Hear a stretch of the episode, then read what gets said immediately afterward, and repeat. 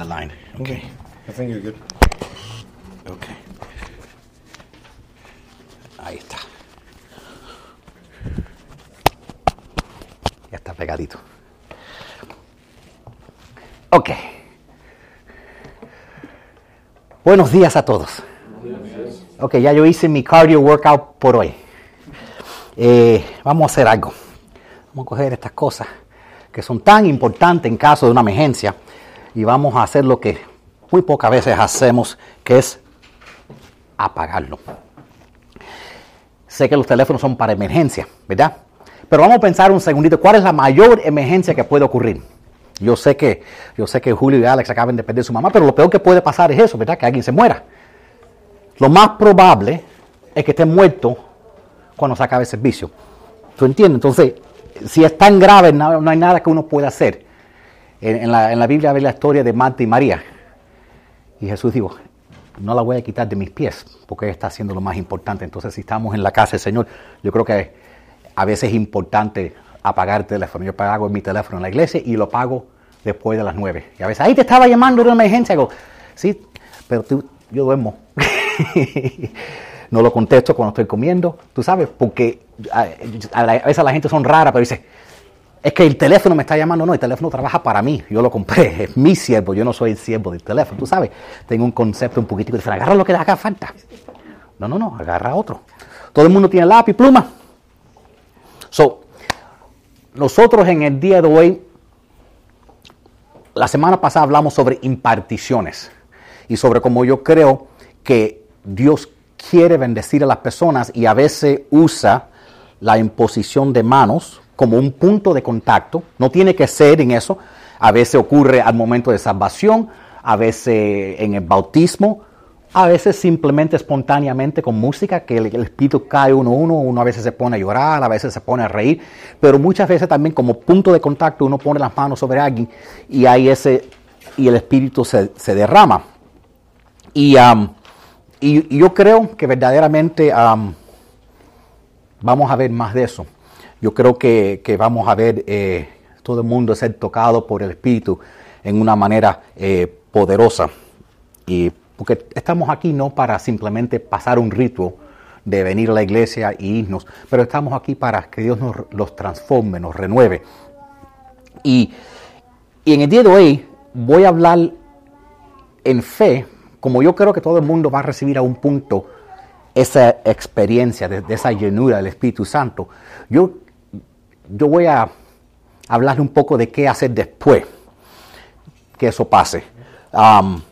Porque yo veo eso como, como a veces alguna gente hablan que se sienten eh, incorrentadas, otra gente dicen que se sienten como si, si fuego le cayó del cielo.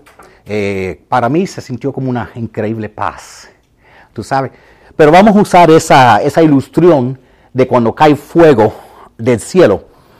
Y, um, yo creo que verdaderamente si uno tiene hambre, eh, tarde o temprano, Dios va a mandar ese fuego en nuestras vidas.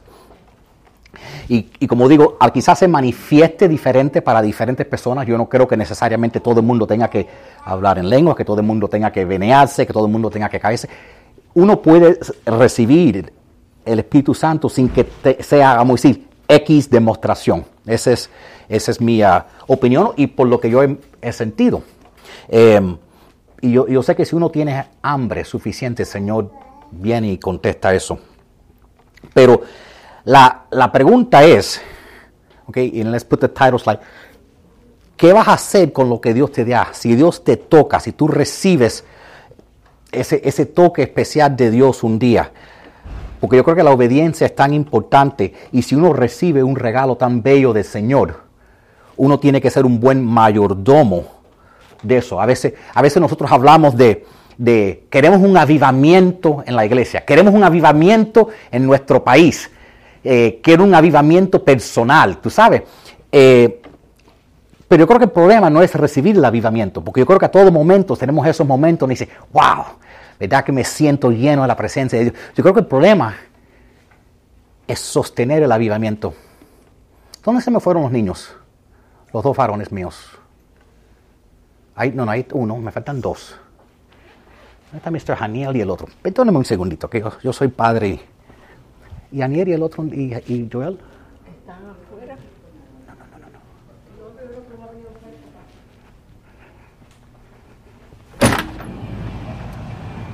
I'm having a headache. Oh, you okay? What about Joel? What happened to him? Also Ven, Joel. In the big service. Ven. Ven. No. Su papá lo viene a buscar. Ven. ¿Por qué se va Joel? ¿Por qué se va Joel? Ah. Dile a su papá que no lo recoja más durante el servicio. Este es tiempo de la iglesia. Hasta que el niño no tiene 18 años, no tiene derechos. I'm sorry. Mi hija me llamó a la policía. Me llamó la policía porque yo, ellos, la escuela dicen que tú tienes que dejarlos tener libertad. Yo dije, los niños no tienen libertad. Hasta que no salgan, que tengan edad, y hasta que no tengan edad para ir y tener su propia casa. En mi casa se adora el Señor. ¿Tú entiendes? Es importante porque las escuelas le enseñan, entrega a tus padres si no hacen lo que tú dices. Y eso es un espíritu. Y ese es el espíritu que vamos a hablar ese es el espíritu de Jezabel. El espíritu de Jezabel es un espíritu que asurpa, cambia el orden, el orden de la autoridad. Es lo que causa. Y entonces, como estaba diciendo, yo creo que el avivamiento cae. Yo creo que el avivamiento ha caído. Yo creo que desde, desde Pentecostés, cuando las lenguas de fuegos cayeron, yo no creo que Dios ha cerrado el cielo. Pero yo creo que el diablo ha encontrado cómo aparar los cristianos, cómo desviarnos, cómo hacernos nosotros mismos apagar ese fuego dentro de nosotros. Y, y yo creo que estamos llegando en los últimos días, porque si te das cuenta por las noticias, nosotros los cristianos somos los malos. Somos los, nosotros somos los que odiamos. Y todas las otras religiones, todos los otros estilos de vida, todas las otras cosas que son en contra de la vida, son amor. Entonces, yo creo que verdad estamos en esos últimos tiempos. Entonces, ¿cómo podemos sostener eso? La mejor manera de aprender cómo luchar contra el diablo es estudiar el pasado. Porque nuestro Dios es un Dios creativo. El diablo no es creativo. El diablo la más tiene dos o tres jugadas y las usa vez tras vez, tras vez, tras vez y las repite. Pero tú sabes por qué las repite. Porque, porque funcionan, exacto. Porque funcionan. Y como funcionan, siguen trabajando. Entonces, yo voy a leer un versículo, pero quiero darle trasfondo antes que llegamos a esta historia. Vamos a hablar de, nosotros vamos a estar mirando en el libro de Reyes, capítulo 19. Pero antes que eso ocurra, para que ustedes sepan la historia, había un rey que se llamaba el rey Ahab. La Biblia dice que este era el peor de los reyes. Y había muchos reyes que vinieron antes de él que hacían cosas muy malas. Pero Dios dice, no, este era el peor. Y, y no solo era el peor, ¿ok? Pero básicamente se casó con el diablo. Él se casó con, con Jezabel, que la Biblia dice, Jesús mismo dijo, después en otros versículos, capítulos en la Biblia, Jesús mismo dice que, el, que Jezabel es un, un, una potestad demónica que tiene, que, es una, que tiene otros demonios bajo de ella. Y entonces él se casó con Jezabel. Y como digo, como Jezabel es un espíritu que absorba, que cambia, que saca el orden de autoridad. El rey estaba casado con ella, pero ella era la que corría el reino. Ella es la que estaba en control. Ella tenía 400 profetas y básicamente hizo casi toda la nación de Israel adorar a Baal. Eh, Baal es representado como eh, un demonio con cuernos, como una vaca. Entonces cuando ven eso de, la vaca y los cuernos, eh, simbolizando el diablo, ese es Baal. Y en el Nuevo Testamento Jesús le llama Belzabé. Belzabú, ese mismo. Yo tengo que aprender español unos días. Belzabú, que significa yo soy Baal. ¿Ok? Entonces es el mismo, es el mismo demonio. Y entonces, ¿qué pasa? Ella tenía, había tumbado todo, vamos a todas las iglesias de Dios, la había tumbado y la había reemplazado con lugares de, de adorar a Baal. ¿verdad? Ahora, Dios tiene un, tiene un patrón. El patrón es, cuando el diablo se levanta, Dios levanta un profeta. ¿Okay? Y cuando Dios levanta un profeta, el profeta siempre se confronta y enfrenta el mal, siempre, directamente. Ahora, tú sabes, es interesante, la gente, no sé si ustedes han escuchado esto, la gente dice, el Dios en el Nuevo Testamento era un Dios de amor y gracia y el Dios en el Antiguo Testamento era un Dios de, justicia y condenación. Yo no lo veo así. De verdad que no lo veo así. ¿Sabes por qué no lo veo así? yo veo la misma misericordia y gracia de parte de Dios. ¿Sabes por qué? Porque a veces yo veo a Dios que manda a un profeta y le dice, están haciendo mal. Porque cada vez que mandaba a Dios un profeta, a un rey o una nación y le decía, lo voy a, les voy a mandar una plaga, le decía, si no se arrepienten. Le daba una ventana de amor. Le daba una, una ventana donde le decía, arrepiéntense y no lo haré. Y a veces esa ventana era cientos de años. Por eso yo digo, para mí, eso es mucho más gracia de lo que veo en el Nuevo Testamento. Era cientos de años, a veces yo dice, estoy esperando, estoy esperando a la próxima generación, la próxima, próxima, a ver si se acaban de, de arrepentir. Porque Dios quería darle a la gente la oportunidad. Entonces, en este tiempo, Dios había levantado una voz profética que era el profeta Elías. ¿Okay? Entonces, Elías se enfrenta a, rey y le dice, oye, arrepiéntete, paren de adorar a Baal o Dios me ha ordenado que profetice y que cierre los cielos para que no llueva. Ahora uno lee eso y dice, ok, ¿por qué habrá escogido que no llueva? Entiende que todo lo que Dios hace lo hace muy estratégicamente. Cuando tú lees de las plagas que vinieron contra Egipto, cada plaga era específico contra uno de los dioses de Egipto si era la plaga de la rana, si era la plaga de esto, era contra el Dios que estaba supuesto a protegerlo. Baal es el Dios de la lluvia y de las moscas también, pero eso es otra cosa. Entonces, al, a Elías decirle, Jehová va a cerrar los cielos, está diciendo, y tu Dios no puede hacer nada para hacerlo llover. Y Elías oró, y no llovió por tres años. Y en tres años no se arrepintieron. Entonces llega el momento que Dios le dice, ok, suficiente. Nos hace falta, tú sabes, nos hace falta acabar con esto porque no voy a dejar que toda la gente se me mueran de sed porque no llueve, porque están en un desierto y no ha llovido por tres años. Entonces Dios le dice a Elías, preséntete delante del rey Ahab otra vez. Dile, vamos a hacer una competencia, estilo lucha libre, mano a mano. Tú contra todos los profetas, eran 400, todos los profetas de Baal. Pongan dos altares, pongan dos sacrificios, y el primero que haga fuego caer del cielo será el Dios verdadero. Y por alguna razón el rey dijo, claro que sí, porque lo creía que, severamente creía que, que Baal podía hacer algo. Entonces, si saben la historia, ponieron los dos altares, ¿verdad?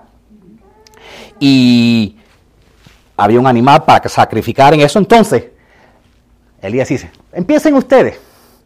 ¿Verdad? Y entonces los profetas de Baal empiezan. Y ellas empiezan orando. Y después empiezan gritando. Y después empiezan clamando. Y después empiezan picándose. Y Elías, Elías se puso a burlar de ellos. Le dice, a lo mejor no te escucha, grítale más alto. Y después le dice, no, espera, no paren, a lo mejor fue al baño. Y después le dice, espera, espera, a lo mejor tienen que hablarle más rápido, a lo mejor está un poco tonto, tú sabes, entonces le, lo empieza a, a cuquear hasta que se cansa. Y entonces dice, ¿puedo ir yo ahora? Entonces cuando va y él, hace algo raro.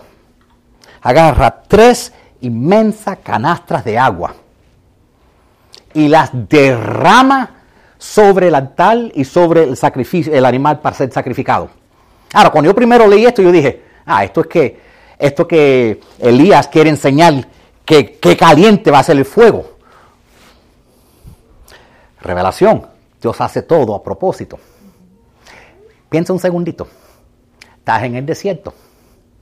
No ha llovido por tres años. ¿Qué vale más que el oro? El agua. El agua vale más que el oro en ese momento. El agua fue el sacrificio.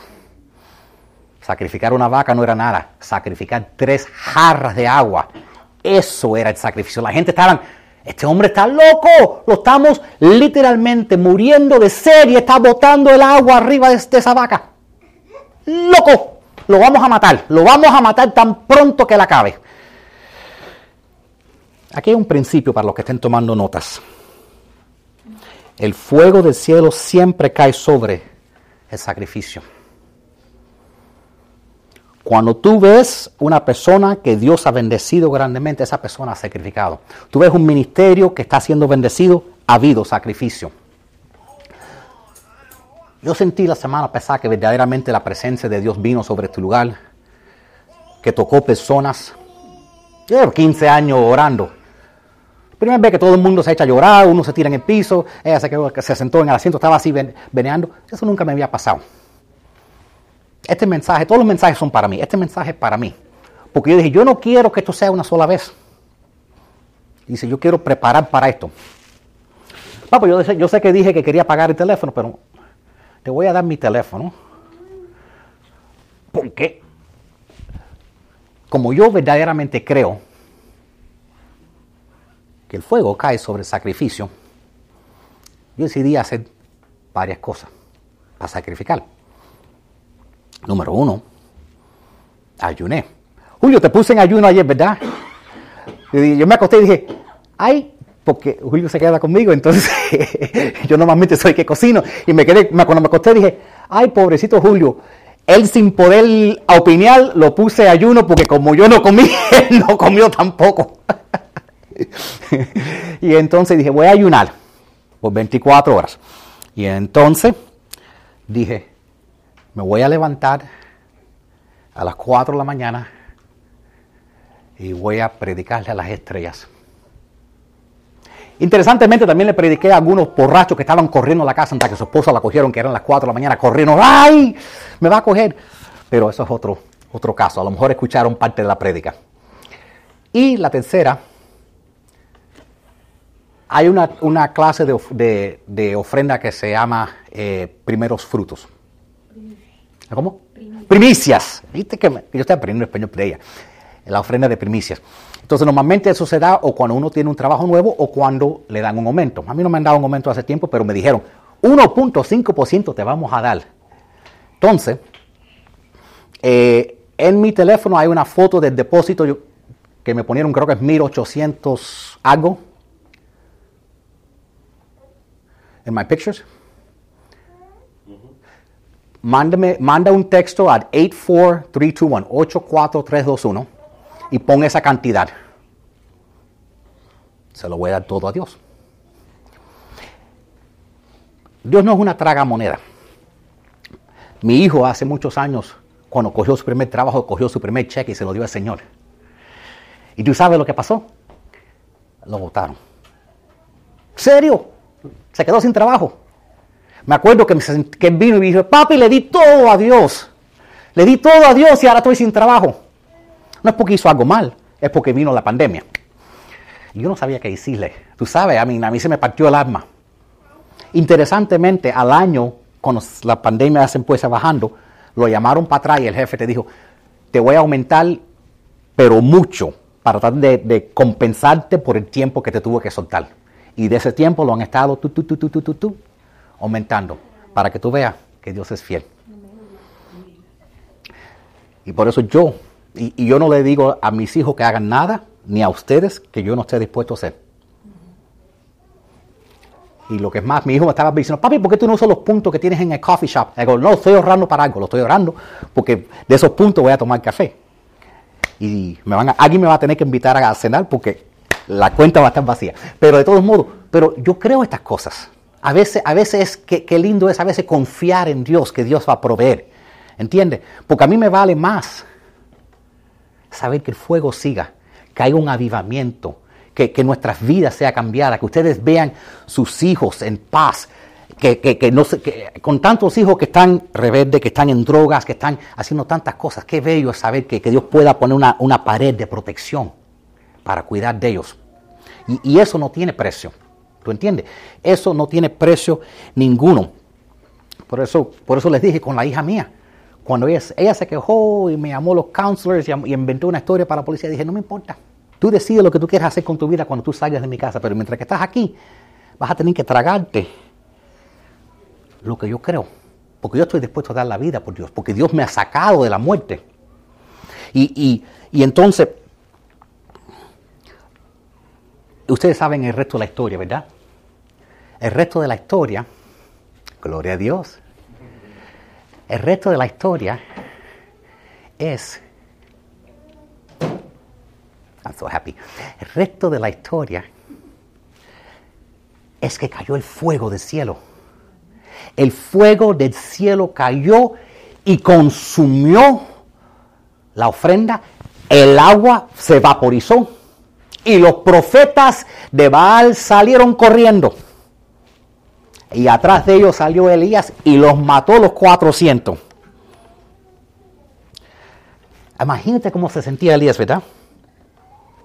Fuego del cielo. Mató 400 por filo de espada en un segundito.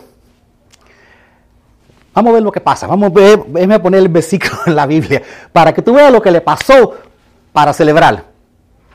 Ahab le contó a Jezabel todo lo que Elías había hecho y cómo había matado a todos los profetas de Baal. Entonces Jezabel mandó un mensajero a decirle a Elías, te voy a matar como tú hiciste con los profetas de Baal. Si mañana a esta hora no estás muerto, que los dioses me maten a mí. Cuando Elías supo esto, se asustó tanto que huyó a Berseba, en el territorio de Judá. Dejó su ayudante en Jezreel y anduvo por un día en el desierto. Después se sentó debajo de un, arbusto y estaba tan triste que, que se quería morir. Le decía a Dios, Dios, ya no quiero, ya no aguanto más, quítame la vida, pues no soy mejor que mis antepasados. Y echándose debajo del enobro, se quedó dormido, pero un ángel lo tocó y le dijo, levántate y come. Se levantó, comió y bebió. Y fortalecido con aquella comida, anduvo 40 días y 40 noches hasta, hasta Oreb, el monte de Dios. Y allí se metió en una cueva donde pasó la noche. Hizo más que pasar la noche, se quedó en la cueva. Explícame porque yo estoy confuso. Este no es el mismo hombre que acaba de acaba de, de, de, primero decir, no va a llover, y no llueve por tres años. Después dice, llueve, y empieza a llover. Después dice, fuego, y cae fuego del cielo. Después sale el rey corriendo con, en, su, en su carro con sus caballos, y Dios le pone el espíritu de Samson a Elías, y Elías recoge su manto y corre más rápido que los caballos. Tendría el espíritu de Samson tenía el poder de llamar fuego y está escondido en una cueva. Eventualmente Dios se le aparece y lo encuentra escondido en esa cueva. Go ahead and jump to the next one. dice, pero Dios le habló de nuevo y le preguntó, ¿qué estás haciendo acá, Elías? Tú sabes que cuando Dios te hace una pregunta, Él básicamente sabe la respuesta. Este, Dios estará pensando, tú no eres el profeta mío que estaba hace un segundo en encima de tu vida, ¿verdad? Que has recibido todo lo que me has pedido por fuego. Eh, y ahora estás fuego, has matado profetas, has corrido más rápido y ahora estás escondido en una cueva. Yo no entiendo esto. Apunten esto en sus notas. Cada vez que fuego cae del cielo sobre un individuo. Cada vez que un individuo, Dios le derrama el fuego sobrenatural sobre él, el infierno manda un demonio con la asignación de meterlo en una cueva. Siempre. El enemigo no le importa que nosotros vayamos a la iglesia. El enemigo no le importa que nosotros estemos cantando, aleluya. El enemigo ni le importa que estemos hablando de avivamiento. Lo que el enemigo no le gusta es cuando los cristianos se prenden en fuego, cuando el fuego cae del cielo y cuando los cristianos verdaderamente empiezan trayendo el reino de los cielos a la tierra, cuando se empiezan a mover con poder, cuando los cristianos verdaderamente salen de la iglesia y están encendidos en fuego, on fire for God, como dice, prendido para Dios, en ese momento el diablo dice, ah, ah, ah, ah, ah, ah, ah. Él odia eso. En ese momento Jezabel dice, manda, manda, manda, manda, manda, manda demonios, manda a alguien, hay que meterlo, hay que meterlo en, una cueva. Ahora, ustedes están pensando, ahora por seguro que no voy a, si no, si no subí la semana pasada para que, para que pusieras manos sobre mí, ahora por seguro que no subo. Pero la última vez que chequeé, la Biblia dice, mayor es el que está en mí que el que está en el mundo. Amén. Y entonces, pero la Biblia también nos dice que tenemos que ser inteligentes y saber las artimañas del enemigo. Nosotros necesitamos saberlas. Nosotros necesitamos entenderlas. Las maquinaciones de lo que el enemigo hace. Porque, como dije, normalmente trabajan. ¿Ok? El diablo sabe que no puede parar a Dios. Pero él sabe que puede parar las personas que Dios usa. Él, puede ver una iglesia, la iglesia está en fuego, la gente se está sanando. Y todo lo único que tiene que hacer, hacer que ésta empiece chismeando con aquella y este empiece hablando con este y cuando viene a ver el espíritu de división pasa y ¡boom! La iglesia se cayó. Se apagó el fuego. Eso es todo lo que tiene que hacer. Entonces cada vez que Jezabel ve que el fuego cae del cielo, ella dale, dale, dale, dale, dale, manda sus, manda sus demonios. Él fue atacado a propósito. Él fue atacado con un espíritu de intimidación. Y él corre a la cueva. Y Dios le pregunta, ¿qué haces en la cueva? Y él le contesta, Señor Dios Todopoderoso, es que yo siempre te he servido, mejor no que lo que he podido, pero los israelitas han roto el pacto y tenían que tenían contigo y destruyen tus altares y maten a tus profetas y, y, yo soy el único profeta que queda, que he quedado con vida ahora y, y a mí también me quieren matar. Mentira, mentira, mentira. Tres mentiras acaba de decir ahí. Número uno, él no está cansado. Dios le mandó un ángel para alimentarlo, agua, comida y sueño. Número dos, Dios le mandó el espíritu de Sansón y él estaba, él estaba como Superman, corriendo más rápido que los caballos. ¿Ok? Y eso de los que no, que no quedaban israelitas, Dios había levantado un remanente de profetas para ayudarlo. Pero tú sabes por qué no podía verlo. Porque estaba escondido en una cueva. Exacto. Y número tres, él no se iba a morir. Elías nunca se murió. Nunca. Dios se lo llevó para el cielo. Elías nunca, nunca tuvo que probar la muerte. ¿Ok? Entonces, ¿qué pasa? Dios le dice, vamos a sacarte para afuera. ¿Ok? Entonces Dios le dijo, sal afuera de la cueva y párate delante de mí en la montaña. Y en ese momento Dios pasa por ahí. Y de inmediato sopla un viento fuerte que estremece la montaña y las piedras se hicieron pedazos. Y después del viento hubo un terremoto. Pero Dios tampoco estaba en el terremoto. Y después del terremoto hubo fuego. Pero el Señor no estaba en el fuego. Yo estaba en el fuego ayer, el otro día, pero ahora no está en el fuego. Porque Dios no tiene que hacer las cosas la misma vez siempre. Next slide. Y después del fuego se oyó un susurro suave y apacible. Y Dios le hizo a Elías la misma pregunta. Elías, ¿qué haces aquí? Y Elías otra vez contestó con la misma bobería. Estoy cansado, estoy solo y tengo miedo. Él estaba convencido de estas tres mentiras. Dios le Dios al fin le habló a él en la voz que él estaba acostumbrado a escucharlo, en ese susurro. ¿Ok? Ahora, en ese momento, ¿qué hizo Elías? Elías decidió jubilarse, retirarse. Early retirement, retiro temprano. Así se dice, ¿verdad? O júbilo temprano, no sé cuál los dos.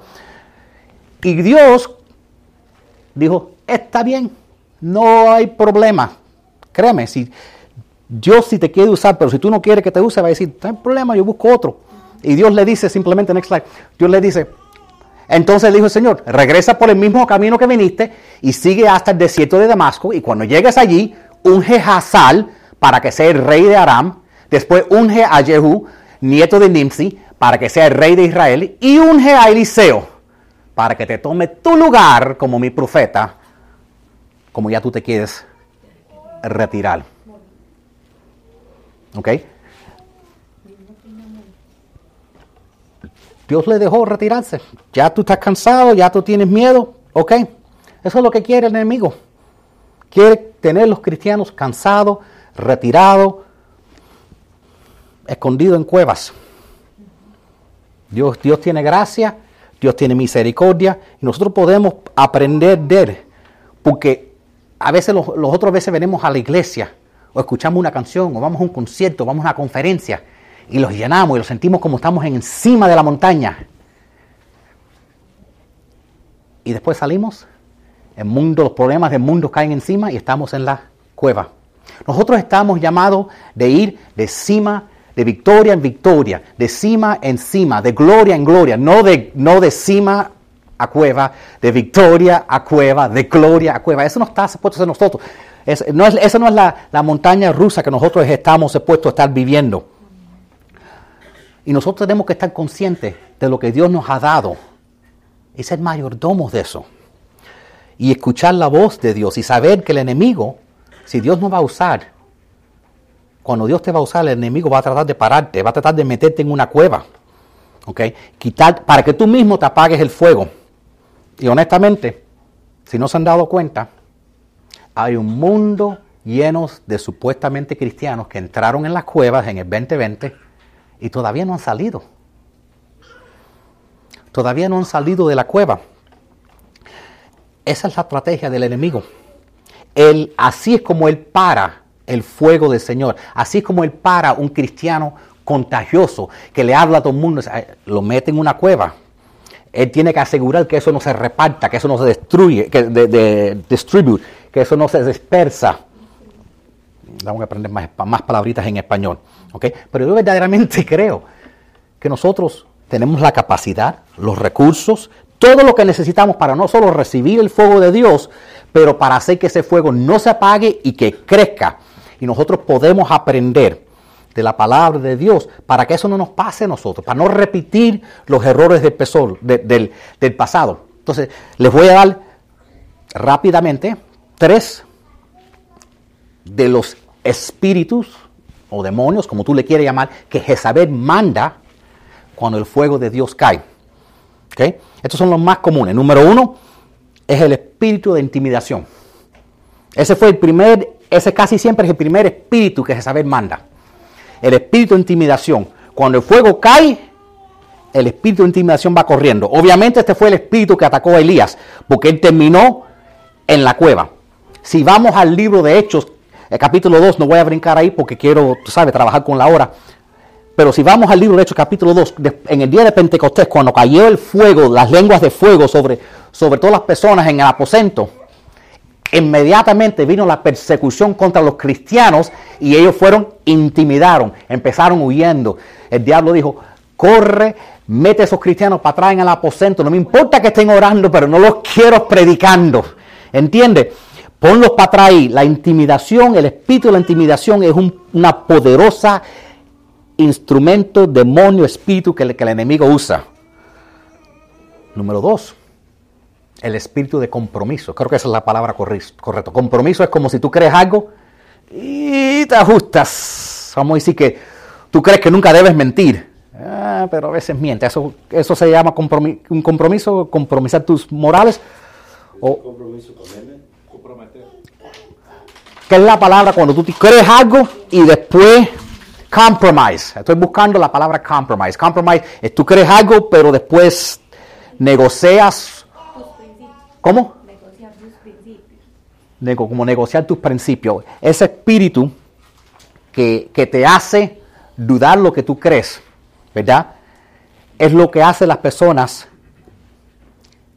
ajustar, modificar lo que, sus morales para que, para que sean tentados. Porque no es solo el temor lo que te mete en una cueva. Porque ese espíritu, yo le llamo el espíritu de compromiso porque pienso en inglés, ¿verdad? Pero ese espíritu de compromiso que te hace romper tus compromisos. Ese espíritu te hace romper tus compromisos. Creo que tiene más sentido si lo digo de esa manera. ¿Okay? Quizás es un espíritu de anticompromiso. Pero ese espíritu que va contra los compromisos tuyos es seguido por dos otros espíritus. El espíritu de culpa y el espíritu de vergüenza. Entonces, ¿qué pasa? Viene este espíritu y te hace negociar, ajustar, modificar tus compromisos tú pecas. ¿Ok? Nadie planea pecar, pero a veces, ay, bueno, esto, un poquitico, un pasito por acá, un pasito por acá y termina pecando. Y después viene corriendo el espíritu de culpa, de vergüenza, y te dice, tú no mereces estar en la iglesia. A mí, corrígeme si estoy, dime si estoy equivocado, porque yo no conozco a nadie que se pasa el sábado haciendo todas las cosas más malas que puede imaginar. Tú sabes, toda la noche y después dice, ¡Uh, es domingo, vamos para la casa del Señor. no, ¿verdad? Si, cuando uno, eh, si uno está haciendo algo que sabe que no debe ser el sábado, cuando llega el domingo dice, ah, yo no me siento como ir a la casa del Señor. Yo, no, no lo siento. Yo no me siento digno de estar en la presencia de Dios. Viene ese espíritu y te dice, quédate en tu cueva, ni le ores a Dios. Tú no mereces estar en la cueva. Tú no mereces recibir tu bendición. Tú no mereces ser sanada. Tú no mereces ser bendecido. Tú no lo mereces. Esos son espíritus de culpa y vergüenzas que vienen con ese espíritu que te hace romper tus compromisos. Y esas personas, después que sienten eso, entran en una cueva. A veces yo hablo con la gente esto pasa, eso pasa mucho. A veces hablo con la gente y me dan una excusa por aquí arriba, pero después cuando puedo hablar con ellos y les dicen, bueno, para decirte la verdad, lo que pasó fue, bueno, hubo un divorcio, eh, bueno, como hice esto que sabía que no debía hacer y entonces me sentí mal, entonces no vi a la iglesia por un minuto. Y tú sabes, después eso se hizo costumbre. Y, he seguido resbalando y ahora ni sé cómo regresar. Es, así trabaja eso. ¿Qué es eso? ¿Tú crees que cuando, cuando tú pecas, Dios te dice, te voy a poner en la esquina y castigarte, no más iglesia para ti? Si en la iglesia es donde necesitas estar. Dios no fue el que te castigó y te metió en la cueva. Uno mismo se mete ahí porque ese espíritu te habla y te dice, tú no mereces estar en la iglesia, tú no mereces recibir el Espíritu Santo, tú no mereces, tú no mereces, tú no mereces, eres nada. Y número tres, el espíritu de prosperidad. Prosperidad. Por si acaso crees que Dios es el único que tiene dinero, el diablo también tiene dinero. Quiero que lo sepan. A esa gente, ay, orarle a Dios para que me dé dinero. Ten cuidado que no vaya a el diablo el que te conteste, porque el diablo también tiene dinero. ¿Ok? Si el diablo no te puede asustar, el diablo trata de tentar. Y si no te puede tentar, te trata de comprar te manda dinero y a veces ese dinero termina siendo una distracción. Y otras veces, si es suficiente dinero, mucha gente gana la lotería y terminan en destruyendo su vida. ¿Ok? Y, el diablo le manda dinero a la gente todo el tiempo. Entonces, tenemos que darnos cuenta que cuando Dios hace algo grande en nuestra vida, vez va a venir y Jezabel puede aparecerse en una forma de un hombre o de una mujer, porque es un espíritu. Quiero que en, este, eh, entiendan eso. Se puede, se puede aparecer en un niño, se puede aparecer en una niña, pero ese espíritu tiene control sobre otros espíritus. El espíritu de intimidad, el espíritu de anticompromiso, el espíritu de vergüenza, el, espíritu de, de culpa y el espíritu de tentación por prosperidad. Y por lo menos sabiendo esas cosas, nosotros podemos saber cómo es que el enemigo va a venir y tentarnos. Amén. Y entonces, para, yo no voy a parar para las, para las ofrendas, las pueden pasar. Si, si están aquí nuevos, no se sienten comprometidos en dar. Y yo creo que ahí ponieron, si quieren, si quieren apoyar el ministerio, lo pueden hacer. Pero eh, yo quiero eh, hacerlo la costumbre de terminar todos los servicios de eh, ministrando, ministrándole a, ustedes y, dándole a las personas eh, una oportunidad para, para tener un encuentro con Dios. Y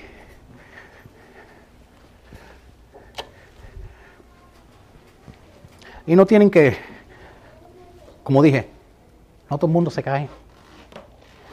Tú vienes para acá y no sabes qué pedir, yo te, yo te, voy, solo voy a decir Dios, que, que Dios que te bendiga. Si tú tienes una oración específica, yo la voy a pedir. Si tú necesitas un milagro, que Dios te sane, yo voy a orar para que Dios te sane. ¿Ok? Y, y, si tú necesitas ser lleno del Espíritu Santo, que es una experiencia que puede ocurrir más que una vez, podemos hacer eso.